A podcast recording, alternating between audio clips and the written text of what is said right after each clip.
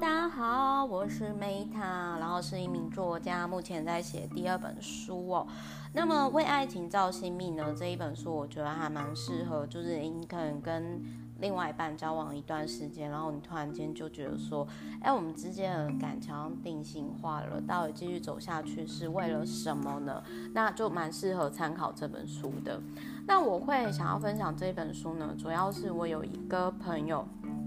然后呢，他其实就跟我说：“哎，Meta，难道你不觉得说交往到最后啊，两人关系就是这样啊？就是感觉就是食之无味啊，弃之可惜这样子，你不觉得吗？但是我其实我自己是不这么，我个人其实是并不这么认为的。为什么呢？”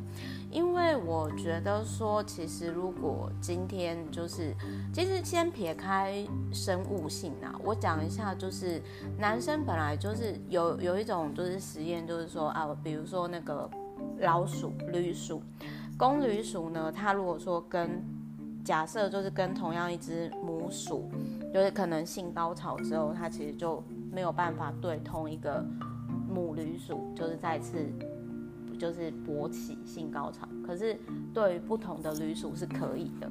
因为一样的道理，就是说男生男生对于就是以生物性来讲，对于某个人，他除了跟相处久就是家人的感觉，但是可能就不再有激情，这是必然现象。所以为什么就是说，其实国外或者是现在越来越多人，哎，可能就是结婚几年离婚，或者是说他们其实在感情上就是说。各玩各，或者是接受开放式性关系，好，或者是说，哎，可能有些，嗯、算是就是我我个人觉得说，先撇开的生物性的这个东西不谈。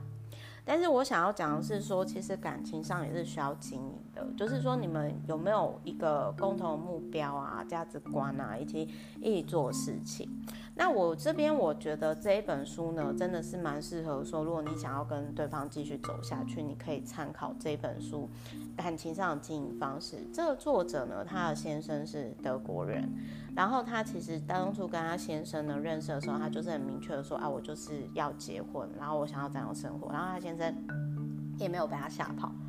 那后来我觉得这一本书对我而言最实用的地方是在于说，他其实有提到说，哎，每个礼拜应该要有一个伴侣日，然后你们可以就是一起共同去做一些事情。那我觉得说，比如说他有提到说跟伴侣一起去内观呐，然后就是他也有去那种内观中心，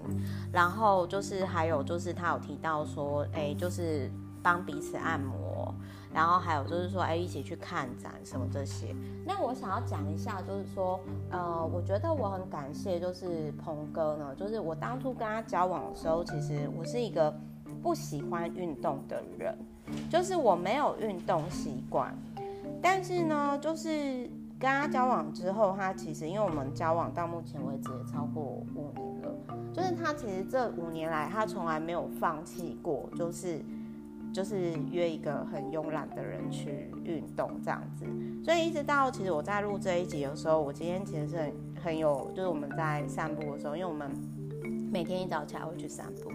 然后我就跟他讲说，我说我真的很谢谢你，就是花了五年的时间，然后来让运动自然融入在我的生活当中。